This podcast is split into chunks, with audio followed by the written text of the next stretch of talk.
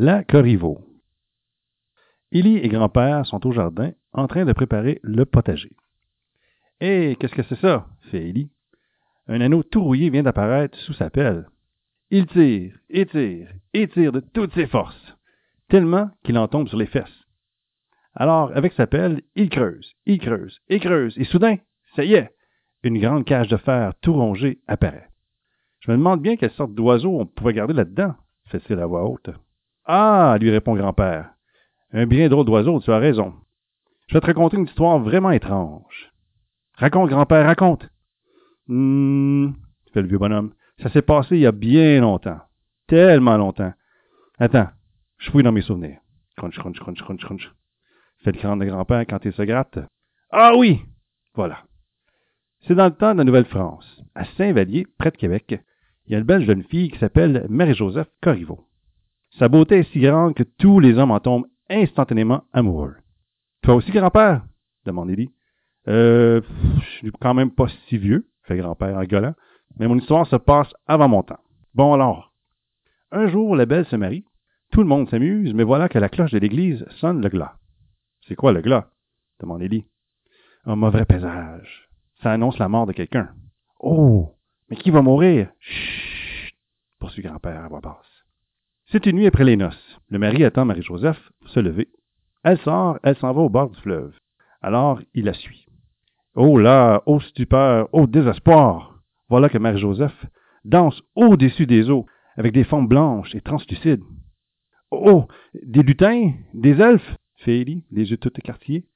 Plutôt des sorciers et des diablotins, répond grand-père. Le mari pousse un grand cri. Marie-Joseph l'entend. Furieuse, elle revient vers la rive. Mais là, ô malheur, ô horreur! Son beau visage doux ressemble maintenant à celui d'une vieille pomme ratatinée. Elle a un nez crochu et des grosses rides plein la peau. Elle prononce une formule magique. Do padalo, vas-y mon nono, valsel d'alo. Le mari s'avance au bord du fleuve. Alors, venu d'on ne sait où, une grande vague se jette sur le mari et l'emporte. On ne retrouve son corps que le lendemain. Oh oh, c'est une sorcière, hein? Élie. Les mois passent, poursuit grand-père. Un autre garçon l'épouse. Elle est si belle, si douce, si joyeuse.